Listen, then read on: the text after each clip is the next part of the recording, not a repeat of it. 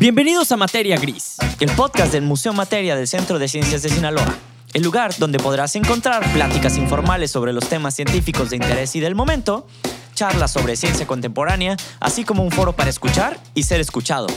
Invitados especiales, temas relevantes, siempre con tus hosts Ricardo Rubiales y Guillermo Peñarroja. Llegamos hasta tus oídos como cada semana gracias a Spotify. Síguenos para encontrar el contenido más relevante para ti y acompañarte a donde quiera que estés. En el episodio de esta semana tenemos a alguien muy especial, así que arrancamos.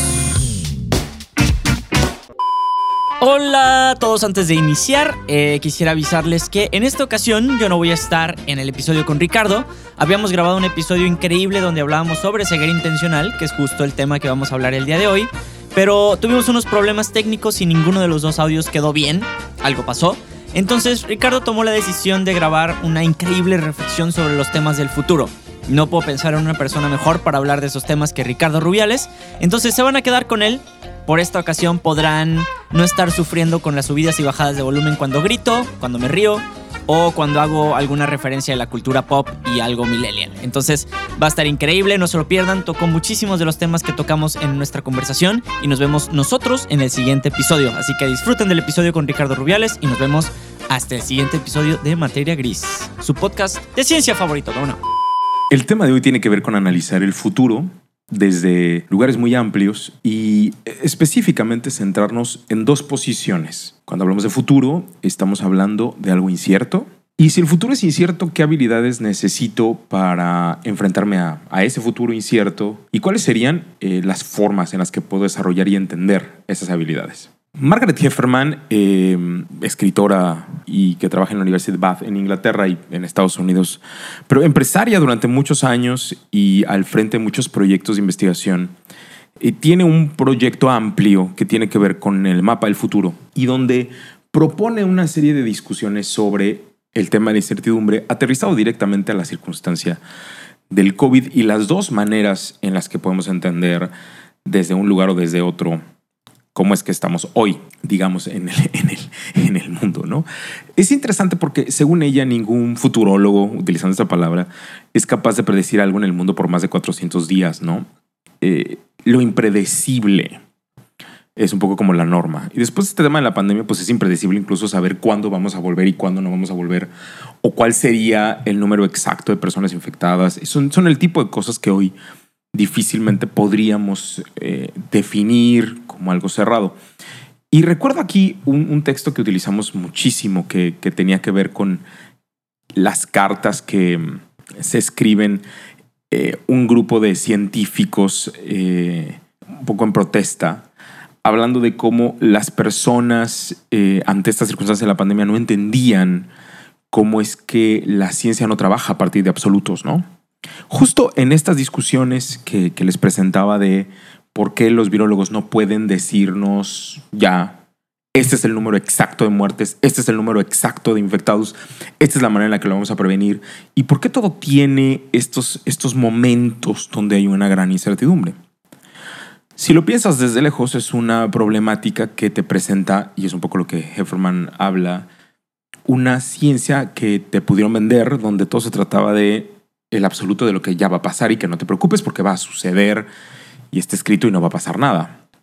Pero en realidad hay muchas variables que van transformando, cambiando eh, el tema de, de, dónde estamos y cómo nos enfrentamos a lo impredecible. Y eso, eh, justamente hablar de lo impredecible, es el tema fundamental del futuro. Si, si tú tienes un hijo, un nieto, una hija, una nieta, tendrías que pensar que lo más importante es desarrollar habilidades para que puedan enfrentarse a esa incertidumbre y trabajar en ese futuro eh, que un poco es inevitable.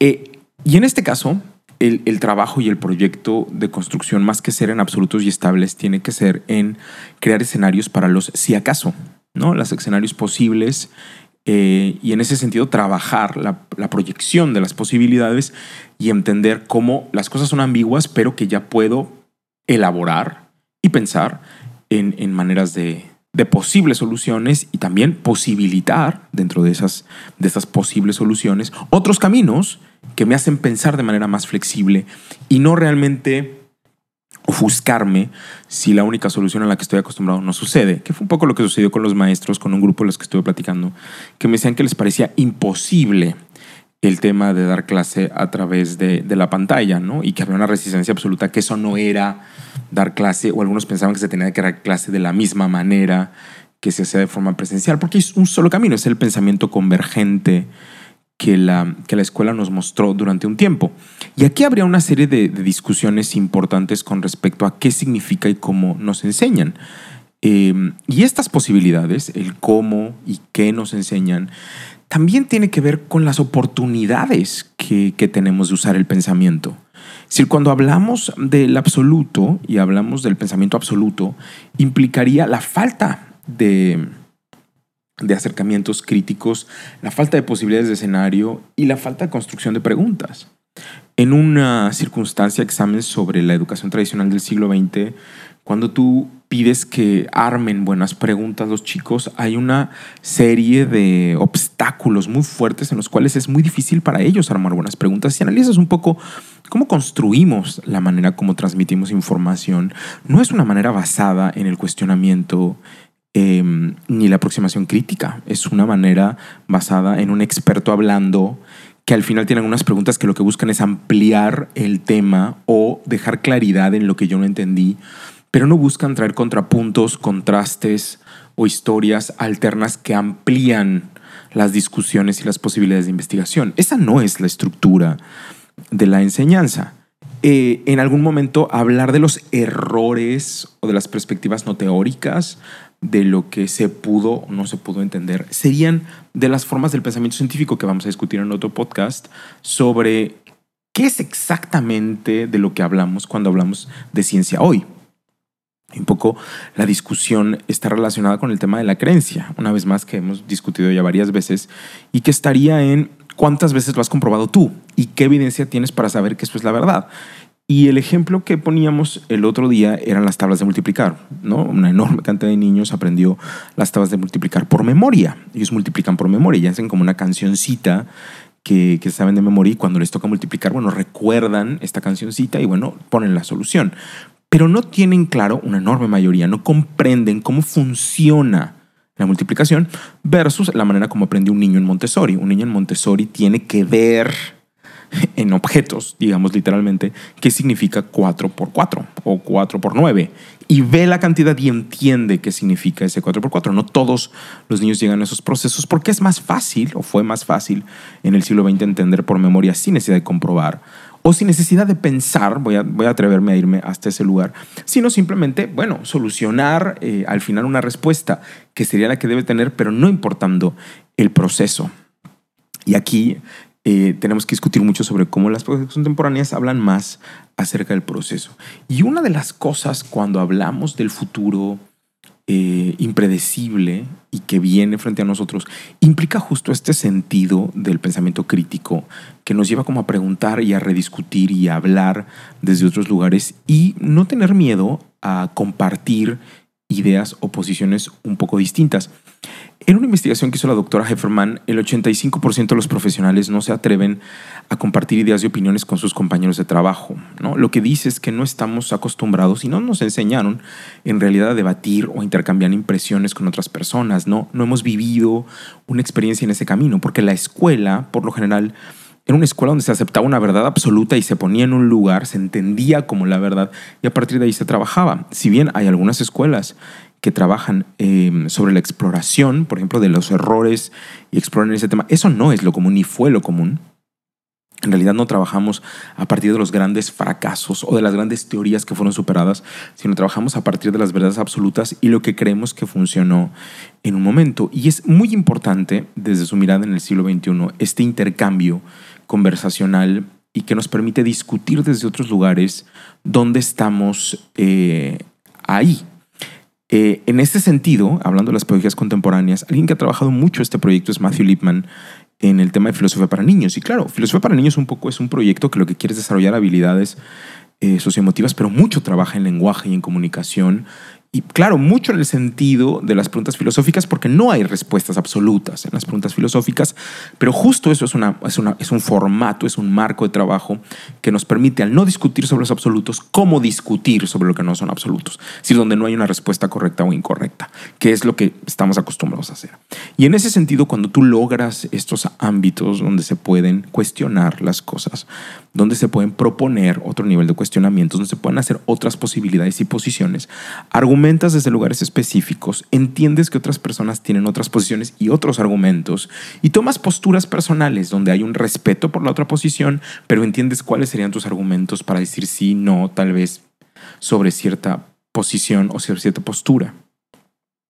Este, este, este, este, elemento clave que también tendríamos que poner en la mesa para hablar del proceso de presentar nuestras opiniones y argumentar de una manera requiere una práctica de entender que no es una circunstancia personal y que también cuando quieres hablar sobre un tema lo que quieres es hablar sobre el tema, es decir, cuando hablamos del campo de las ideas, las que se están enfrentando en discusión son las ideas, pero no nosotros. Y eso requiere una práctica muy compleja que además implicaría otro tipo de proceso, que es mucho lo que hace Matthew Lipman en Filosofía para Niños. En ese sentido, tendríamos que subrayar algo más que me parece importante. Cuando nosotros entendemos la posibilidad de escuchar a otras personas, otras opiniones, otros criterios, otras ideas, enriquecemos ampliamente nuestro panorama de percepción. Es decir, entendemos y nos acercamos cada vez más a ver más allá de lo que nosotros vemos, o por lo menos posibilitar las otras miradas, que es muy importante para ampliar los campos del pensamiento, en el sentido de entender cosas en las que yo no estoy acostumbrado, en las que yo no me acerco y que puedo ver o por lo menos percibir que existe una manera que yo no he visto y que no estoy eh, cercano, si quiero, esa manera, pero que existe. Y ahí hay una posibilidad eh, de acercamiento y de aproximación. El proceso como ustedes comprenderán, para cambiar mis opiniones es importante, pero creo que aquí la discusión tiene que ver con convencer. Y yo creo que hay un gran problema de los adultos en este sentido de trabajar para el futuro es el siempre tratar de convencer a las otras personas de que estamos bien o que estamos mal. Y tú te vas a dar cuenta cuando en discusiones, no, tú tienes razón y yo estoy de acuerdo contigo, pero yo no estoy de acuerdo. En realidad me parece que cuando lo llevamos al tema de las ideas, lo, lo interesante del ejercicio sería traer todas las posibilidades que podrían ser o no podrían ser en forma de preguntas, tomar, unas, tomar ciertas posiciones y estar preparados que no se trata de convencer eh, que alguien piense como nosotros. Simplemente se trata de poner en la mesa la evidencia específica y presentarla. Y este tema de la evidencia sí es importante, porque durante mucho tiempo en la idea de la creencia y en estas cosas que hemos hablado, pues lo que se dice son cosas muy verdaderas que estaban haciendo. Y Guillermo el otro día nos presentaba este ejemplo de las personas que fueron de una escuela católica al museo y que querían entrar y que la hermana pidió que por favor no fueran a ver la sala de la evolución. Y Guillermo se preguntaba por qué la hermana hacía eso y cuáles eran las posiciones. Y hemos visto algunos comentarios, por ejemplo, de algunos eh, divulgadores en otros lugares que también han vivido experiencias positivas y ellos lo han tomado de una manera mucho menos positiva, ¿no? Han pensado que cómo es posible esta hermana que es tan prehistórica, que no entiende nada, ¿no? Esta mujer. Y en realidad creo que las discusiones serían al revés, o sea, desde este pensamiento más hacia la complejidad y hacia, hacia la evidencia. Un poco a mí me gustaría tener una sesión de visita guiada, y eso es lo que creo que no pase nunca, del guía, en lugar de presentar una información, lo que proponga es preguntas en contra de la circunstancia de, Darwin, por ejemplo, la evolución, y preguntarnos por qué no. Y armar una construcción de evidencia donde tomemos una postura y veamos esa cosa. Pero claro, imagínense, cuestionar a Darwin es una, es una blasfemia en este templo de la verdad que llamamos el Museo de Ciencia. Eso no se puede hacer nunca, ¿no? Porque es, es Darwin y ahí es justo una cosa que hemos estado hablando y que muchos filósofos de la ciencia critican sobremanera de los modelos de divulgación de los años 90, que era esta mirada como semi-religiosa eh, de la perspectiva científica y que no permite además un pensamiento realmente científico y crítico de las realidades que suceden hoy, incluso en los mismos constructos de la investigación. ¿no? Eh, ahí tendríamos que empezar a aprender que si la evidencia es la evidencia, es la evidencia y no hay nada más que discutir. La evidencia está o no está. Y si está, bueno, pues hay que trabajar sobre eso en ese sentido de producir ideas un poco lejanas a las opiniones personales y entender esa distancia y trabajar alrededor de los hechos. Y ese es todo un proyecto educativo que no necesariamente siempre se presenta porque no es el modelo de la escuela. La escuela no tiene tiempo para crear discusiones muy largas. La escuela no tiene tiempo en esta enorme cantidad de cosas que tenemos que ver en el año escolar.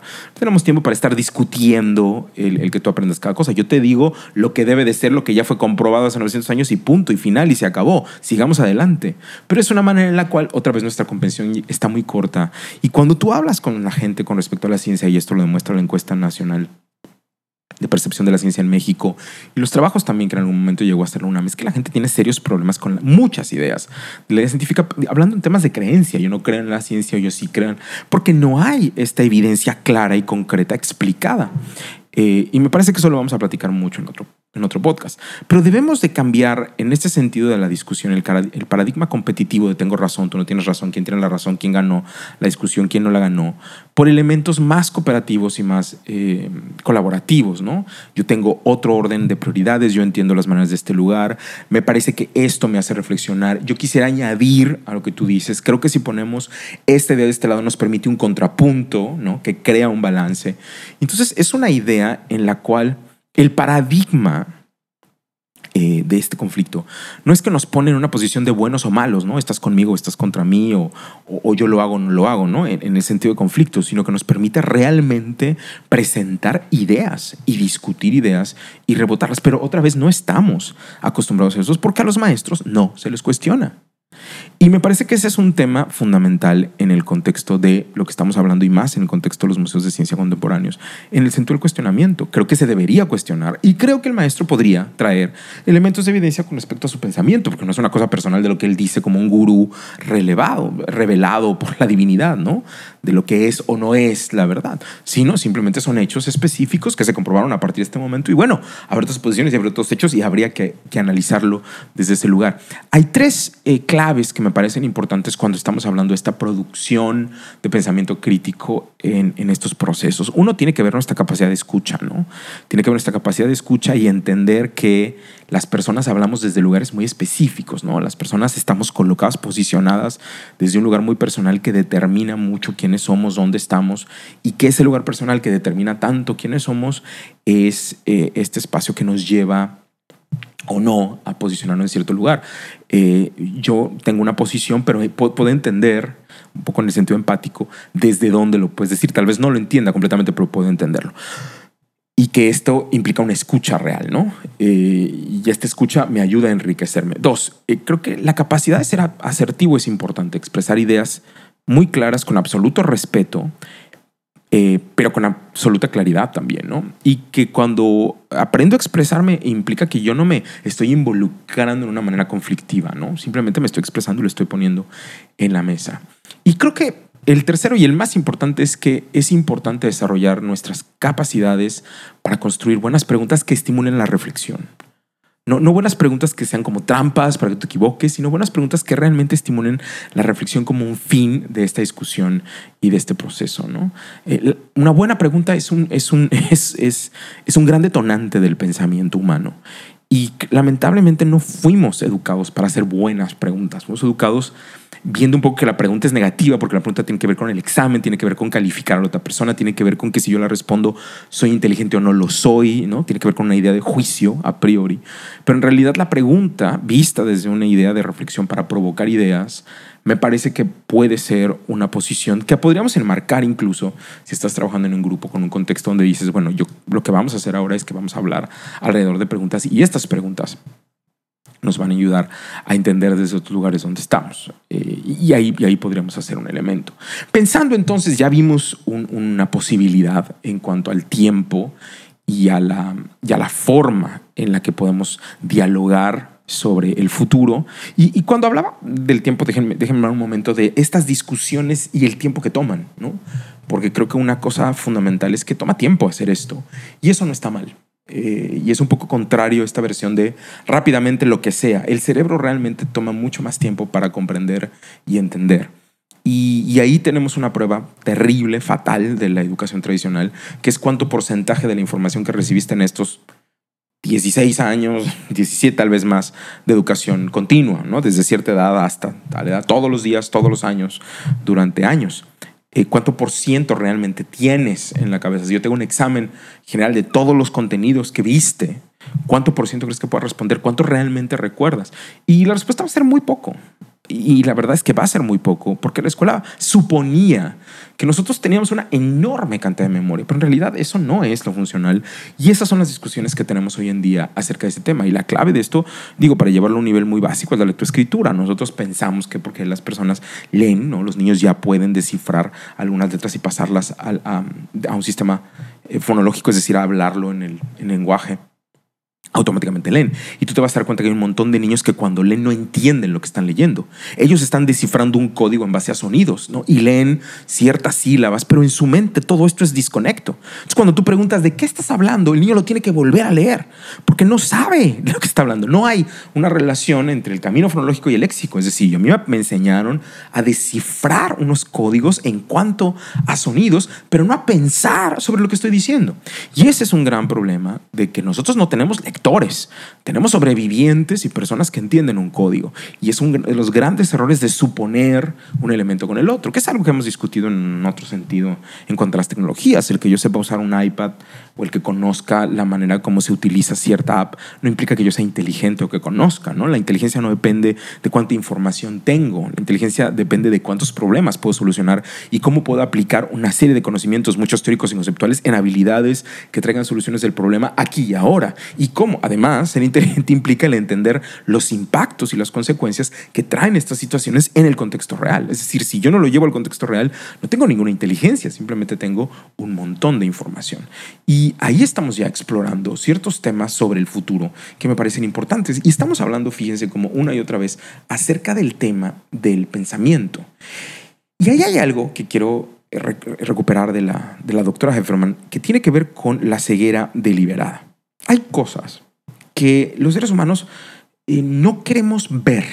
No tiene que ver con que no existan, sino simplemente no lo queremos ver, lo queremos ignorar porque nos parece que es muy complicado trabajar con eso y preferimos, eh, digamos, hacer un skip y pensar eh, que no funciona. Las, las voluntarias han sucedido en, momentos enormes, específicos en problemas muy grandes, pero también en, problemas mucho más pequeños. Hay patrones de, de pensamiento donde nosotros no queremos afrontar ciertas cosas.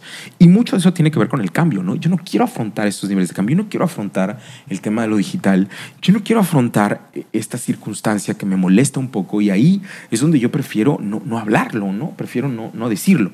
Y tenemos eh, algunos temas densos eh, en, en estas historias y que hemos estado platicando eh, muchas veces y que tiene que ver con cómo de pronto la rapidez tecnológica, la manera como los, los jóvenes y los niños y las niñas están eh, atendiendo o no ciertas reflexiones, no, nos asusta, ¿no? Y, y, a lo mejor ese tema de temor nos hace alejarnos de la situación y la tecnología está muy ligada a estas cosas que no queremos ver eh, en ese sentido.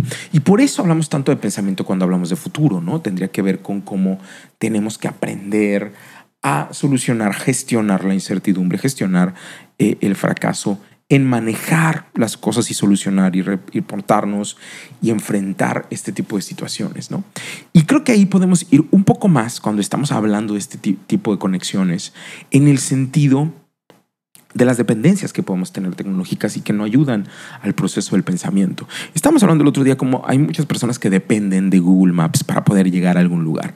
Y eso me parece que nos ha solucionado la vida y nos la solucionará en el futuro. Pero otra vez regresamos a este tema del pensamiento muy básico. No pienso que sea hacer algo que están que hacer en todo momento, pero los mapas como proyecto de ubicación en realidad es un problema para una enorme cantidad de adultos. Y tenemos varios estudios de público. Fíjense que de museos y de distintos eh, espacios como parques eh, turísticos, espacios de interpretación y algunos sitios arqueológicos donde se les dan mapas a las personas y las personas no saben cómo ubicarse. Si ellos ven el mapa y no entienden, literalmente, no saben dónde están, no entienden qué significa. Y cuando tratan de buscarlo es muy complejo y tiene que ver con una habilidad de, fundamentalmente, una serie de habilidades del, del pensamiento espacial que, no fueron desarrollados en un momento de la vida y que no hubo esta oportunidad de entender este, pues, este sistema de proyectar esta mirada 2D en 3D y entender dónde me ubico en esa circunstancia. Tú dirías, bueno, algunas personas lo tienen desarrollado efectivamente, pero no todos los adultos.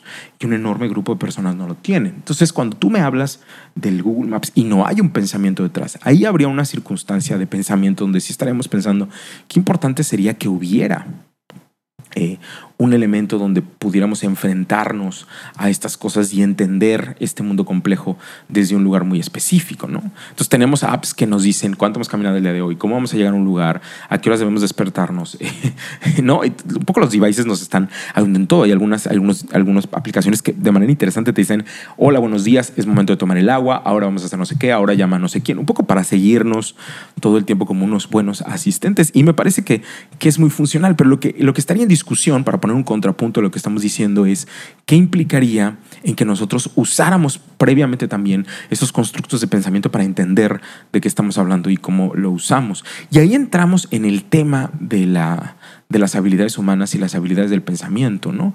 Nos entrenamos para lidiar con lo impredecible. Es, importante entender esto, ¿no? Los, nos tenemos que entrenar los seres humanos para lidiar con lo impredecible y ese es un proceso de cambios, ¿no? Si yo siempre llego por el mismo camino, de la misma forma mi trabajo todos los días durante, no sé, 360 días, pues no hay ningún ejercicio de cambio de lo impredecible. Si cambio de ruta muchísimas veces, mi cerebro tiene que acoplarse a esos cambios de ruta y entender diferentes formas, es decir, practicar cómo enfrentarse a lo impredecible. Eh, en el momento en el que no podamos enfrentar el mundo real, es decir, no tengamos elementos para enfrentar el mundo real, tenemos una circunstancia difícil para la toma de decisiones. Y hemos visto eso muy común en esta situación de la pandemia. Observa algunos de los comentarios y las circunstancias que han pasado, especialmente en el contexto de las fake news, y cómo hay algunos momentos y procesos donde no se han tomado las miradas acercadas porque no se sabe exactamente de qué estamos hablando. Y por eso hay tantas perspectivas y tantas posiciones con respecto a esa idea. ¿no? Eh, la eficacia de las aplicaciones la inteligencia artificial no nos va a salvar de la incertidumbre del futuro, nos dice la doctora Hefferman. Lo que nos va a permitir es surfear eh, este futuro, lo que realmente nos va a ayudar, tiene que ver con todas las capacidades, competencias y habilidades humanas que tenemos que desarrollar. Y entonces, un poco dirimos, el, ser humano, a pesar de tener estos increíbles elementos tecnológicos que tienen toda la información y que pueden hacer un montón de elementos, tiene que seguir desarrollando todas sus capacidades y tiene que seguir enfocándose en sus habilidades de pensamiento para poder enfrentar de otra manera este futuro al que nos encontramos. Hace unos 25 años pensábamos que la civilización iba a terminar con una guerra termonuclear entre la Unión Soviética y Estados Unidos. Y la verdad es que hoy, hoy estamos en, en otra posición. En 1981 había un 52% de la población en pobreza extrema y hoy eso se ha reducido, digamos, un poco más alrededor del 20%. Hay muchos debates sobre, sobre este número y cuáles son los lugares de donde proviene, pero la realidad es que sí ha cambiado en esos, en esos treinta y tantos años mucho la calidad de vida de muchas personas, especialmente en ciertos lugares y en otros se ha recrudecido. Lo que sí ha, sido diferente ha sido el nivel de desigualdad entre los que tienen más dinero y los que menos tienen. Eh, lo que es interesante es que solo en una generación eh, se han dado cambios increíblemente radicales. Em, la, la famosa frase de no lo sé, la respuesta no lo sé, eh, se queda un poco anticuada ante Google. Y en ese sentido tendríamos que decir que es, es posible imaginar o posibilitar que en 25 años nuestra capacidad informática sería mucho mayor eh, en este momento, ¿no? Es decir, tener mucha más acceso a la información a la que tenemos ahora y cómo, cómo funciona. Ahora, cuando estamos hablando de, futuro, y, eso es un poco para cerrar la, la sesión de hoy y, este sentido de la incertidumbre, lo que es importante es también construir estos escenarios pensando en lo que la investigación nos ha dado alrededor de estas ideas de futuro. Eh, hay proyectos eh, como el proyecto Millennial que, ha tenido que ver con cómo mirar el milenio a partir de un análisis de las primeras décadas y de la transición de finales del siglo XX al siglo XXI. Y ahí tenemos una fuerte tendencia una serie de tendencias actuales muy importantes que tienen que ver con cooperación transnacional, que en ciertos momentos del siglo, XXI, XX no se dio. Tenemos eh, muchos proyectos de investigación sobre ciencia de los materiales, el tema de la impresión 3D, las energías alternativas, el diálogo interreligioso, la ciencia cognitiva, la biología sintética, la nanotecnología, la geoingeniería, todas estas cosas convergen eh, en este último momento y estos elementos definen en muchos sentidos el, futuro eh, que viene. Un elemento clave también tendría que ser la biofísica computacional, la biología computacional, eh, y, cómo los medios digitales, eh, en el sentido con, con, estos proyectos, digamos, extendiendo la ingeniería computacional, también nos va a dar otro marco diferente sobre la idea de la información y cómo construimos esta idea de la, de la información. Y ahí tenemos una clave también para hablar en el futuro y esta dependencia de la que estuvimos comentando antes de terminar. Eh, la tecnología nos está ayudando a tomar más decisiones. Y esperamos que todas esas decisiones sean informadas y podamos tener los elementos para poderlas hacer. Y eso es un poco lo que hablamos hace un momento. Pero es importante mirar por, por un minuto cómo cuando estamos analizando los datos del mundo, encontramos algunos elementos donde las variables del futuro van, van, van moviéndose, ¿no? Tenemos una circunstancia en cuanto en lo que estamos retrocediendo, digamos, algunos elementos en los que retrocedemos según el informe Millennium, y eso tiene que ver con el desempleo, con la desigualdad de ingresos, que fue lo que habíamos platicado, la huella ecológica humana, eh, las emisiones de gas de efecto invernadero que no hemos podido detener y que en menos de 30 años son mucho más del nivel que teníamos en los años 80, el terrorismo y el tema de la participación electoral y un poco la desilusión política. En lo que estamos avanzando, por supuesto, tiene que ver con la esperanza de vida al nacer, en primer lugar, la tasa de alfabetización, el tema del agua, que si bien es una crisis que está por venir, en otros lugares tiene una solución y la experiencia de Sudáfrica nos ha dado muchas esperanzas para entender cómo funciona, la reducción de personas que viven con menos de un dólar al día, que era un número muy importante en finales del siglo XX, pero ahora está moviéndose, hay menos mortalidad infantil que en otras décadas anteriores, hay menos guerras, hay em, más mujeres de, eh, en la política, hay más mujeres en espacios de toma de decisión, hay más eficiencia energética, hay, hay un menor crecimiento poblacional, hay una menor prevalencia de la malnutrición y hay una menor proliferación nuclear que fue una de las grandes amenazas de finales del siglo XX. Eh, pero lo que no ha habido tampoco cambios, digamos, hemos marcado algunos cambios, algunos no. Lo que no ha habido es eh, el desarrollo eléctrico a partir de energías renovables frente a las no renovables. Estamos un poco en el mismo lugar. Los terrenos forestales, si bien hemos perdido muchos espacios y estamos ganando otros en otro lugar, en realidad el cambio no es significativo, estamos más o menos en el mismo lugar. Eh, la cantidad de médicos por persona en el mundo tampoco ha cambiado mucho y el tema de la corrupción sigue estando en el mismo lugar en el que estaba hace muchísimas décadas y aquí estamos pensando que hay cosas en las que tenemos que caminar de maneras más radicales. Y aquí hay algunas preguntas interesantes sobre el, proyecto Millennium que quisiera eh, traer a discutir con ustedes y, hay varias preguntas que voy a hacer que han sido el resultado de esta investigación. La primera es cómo podemos lograr el desarrollo sostenible para todos al mismo tiempo que combatimos el cambio climático. Eh, las emisiones de efecto invernadero que provoca el ser humano equivalen a 49.5 gigatoneladas de CO2 al año.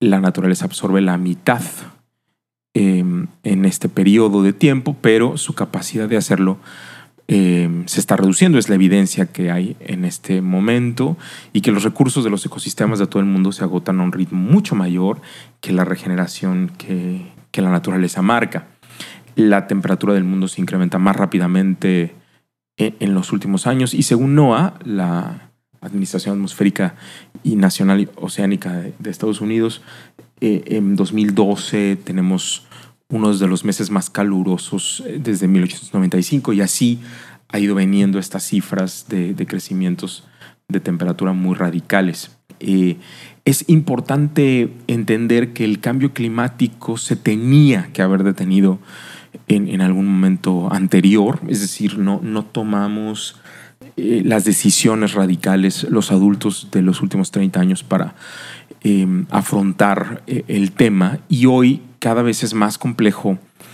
eh, detenerlo, digamos, y la acción por el clima, la acción por el clima tiene mucho que ver con adaptación y con, y con, y con frenar radicalmente y cambiar radicalmente ciertos elementos que son importantísimos en, este momento, ¿no? Y especialmente que hay una acción colaborativa fundamental entre gobiernos, organizaciones, corporaciones, universidades, personas, eh, para poder lograr el tema del cambio climático. Es un tema en el que no, no hay una circunstancia única que se tiene que hacer, es una multifactorialidad y tenemos que participar todas y todos en poder hacerlo. Los retos son los más importantes, pero uno de los cambios fundamentales, como ustedes lo saben, es el paradigma de salir del esquema de los combustibles fósiles a las energías renovables y necesariamente la reducción de la deforestación y la eficiencia industrial y esto se relaciona muchísimo con la producción agrícola y con otra serie de temas. Hay más o menos unas 700 millones de personas en el planeta que todavía no tienen acceso a agua potable. Eh, el 40% de la humanidad obtiene el agua de fuentes controladas, eh, pero la demanda puede aumentar en un 40% de lo que tenemos hoy para el 2030. Eh, según un informe del Grupo de Recursos del Agua.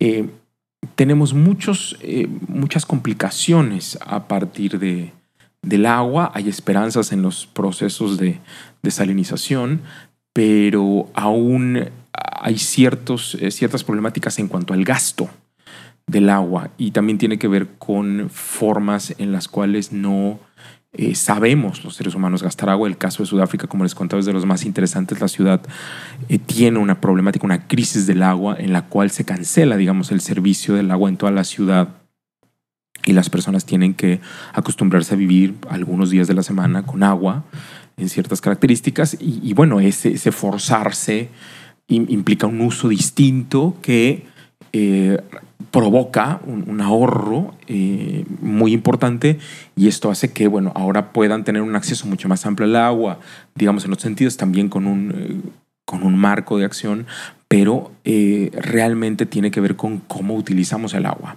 Y hay una educación ahí que no estamos teniendo tan clara y que necesariamente tendremos que, que tener.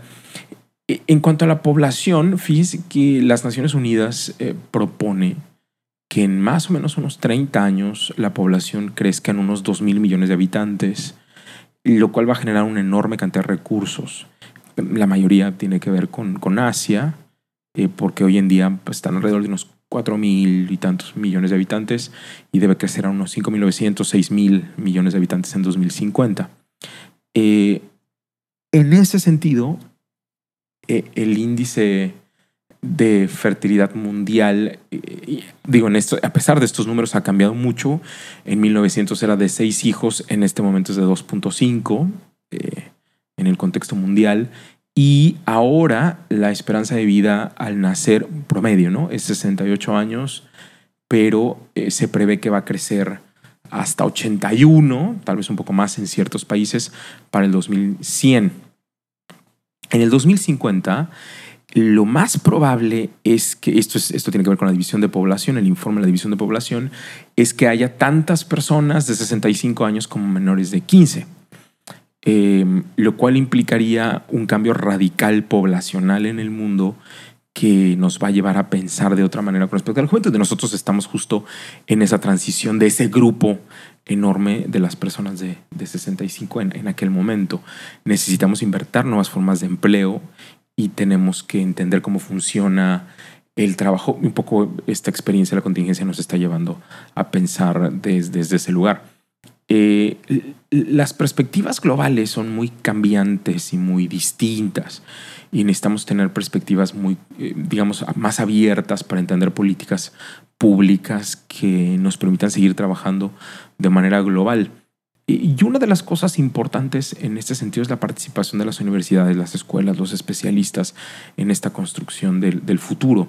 Em, tenemos millones, ya saben, más de 2 mil millones de usuarios de Internet, más de 6 mil millones de, personas utilizando teléfonos móviles y, bueno, miles de millones de dispositivos, eh, computadoras interconectados en esta red eh, enorme. Em, y en algún momento, y bueno, la mayoría de las personas ya están experimentando eh, la situación ubicua de los datos, pero en algún momento eh, esto se convierte como en un sistema de comunicación em, importante. Ericsson prevé que el 85% de la población mundial contará con Internet de alta velocidad para, el, para justo para el 2021.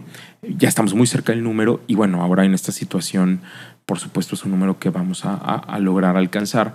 Y esto también cambia mucho la manera como nos comunicamos y en la forma en la que, en la que estamos relacionados. ¿no? Em, siempre ha habido la posibilidad, ustedes ya lo saben, de la web 3.0, em, en ese sentido como del conocimiento y, y cómo, se cómo razona, digamos, esta relación con la inteligencia, con sistemas de inteligencia artificial, em, especialmente empezando con la idea de Watson. Em, y bueno, y por supuesto Siri y cómo se involucran en este proceso de la 3.0, que no es que nos estamos, ¿no?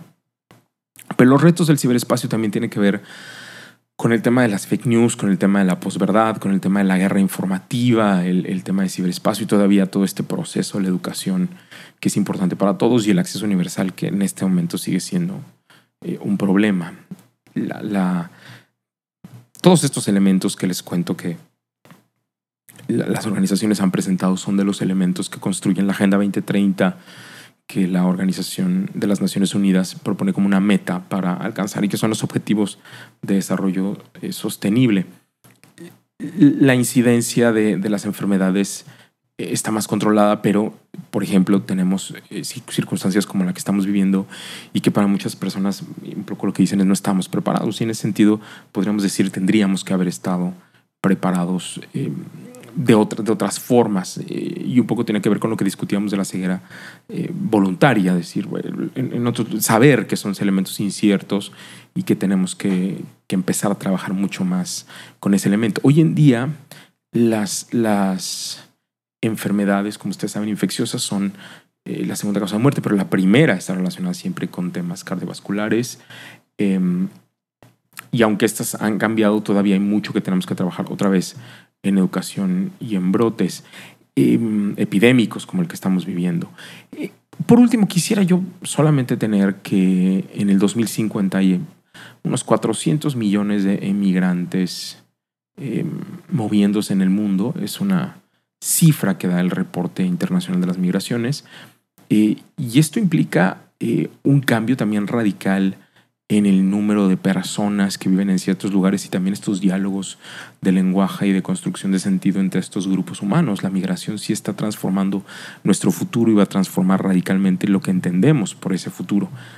Em, es muy importante también subrayar una vez más eh, los temas de educación para la paz y las enseñanzas de paz, porque si bien hay menos guerras que en otros momentos históricos, también el nivel de violencia ha, subido en, otros contextos y ahí es donde la educación es importantísimo. Eh, el aumento de poder de las mujeres ha sido uno de los principales motores del cambio social en este siglo. Em, las mujeres participan cada vez más en la toma de decisiones, eh, están alrededor del 20%, un poco más de los entes legislativos nacionales, y en algunos países incluso supera el 30%. Em, hay 20 mujeres de estado de gobierno, un poquito más, em, pero digamos como un promedio en los últimos años, y, em, y hay un 20%, eh, según algunos datos, 25, 27% de las mujeres en puestos directivos. Eh, y aún la violencia contra las mujeres es la mayor guerra que hay hoy en día si tenemos en cuenta eh, sus víctimas y el número de muertes. En algunos lugares, en algunas regiones, la violencia contra las mujeres asciende al 70%. Este, este número viene eh, específicamente de un informe de la campaña del secretario general de las Naciones Unidas sobre la violencia a las mujeres. Em, 70% de las personas que viven en pobreza son mujeres y a ellas eh, corresponde también el 64% de los 700 millones de analfabetos que hay en el mundo. Así que ahí hay un tema importante de, la Agenda 2030 que no podemos olvidar. Em, sigue habiendo una serie de problemáticas muy serias con respecto a las, eh, digamos, la delincuencia organizada, eh, pero digamos, especialmente en corrupción, en blanco de dinero, en piratería, en tráfico de drogas, en, delitos financieros, medioambientales, eh, tráfico de seres humanos, etc. Y, ahí hay mucho trabajo de política pública que todavía se puede realizar y que tendremos que pensar en el sentido del futuro. En tan solo 38 años, el mundo debería generar suficiente energía para esos 3.300 millones de personas. ¿no? Hay, hay 1.300 millones de personas que vive sin electricidad el día de hoy. Es el 20% de la población mundial, más los 2.000 millones que les había contado que se van a añadir de aquí al 2050. Entonces necesitamos estos, estas 3.300 millones de personas eh, digamos, considerarlas en nuevas redes de estructura eléctrica. Eh, ahí es importante desmantelar centrales nucleares obsoletas eh, y, arreglar eh, toda esa circunstancia, digamos, especialmente por estas enormes cantidades de personas que todavía siguen dependiendo de la forma tradicional para cocinar y, y, las demandas de energía que esto implica y el impacto también en el medio ambiente. Eh, cerca de la mitad de la capacidad de la generación de energía en el planeta en este momento procede de fuentes renovables. Eh, y, hay, muchas personas, de hecho hay un escenario que se plantea donde el 77% de la demanda de energía mundial para el 2050 puede provenir de fuentes renovables. Incluso el Fondo Mundial para la Naturaleza afirma que es posible llegar al 100%.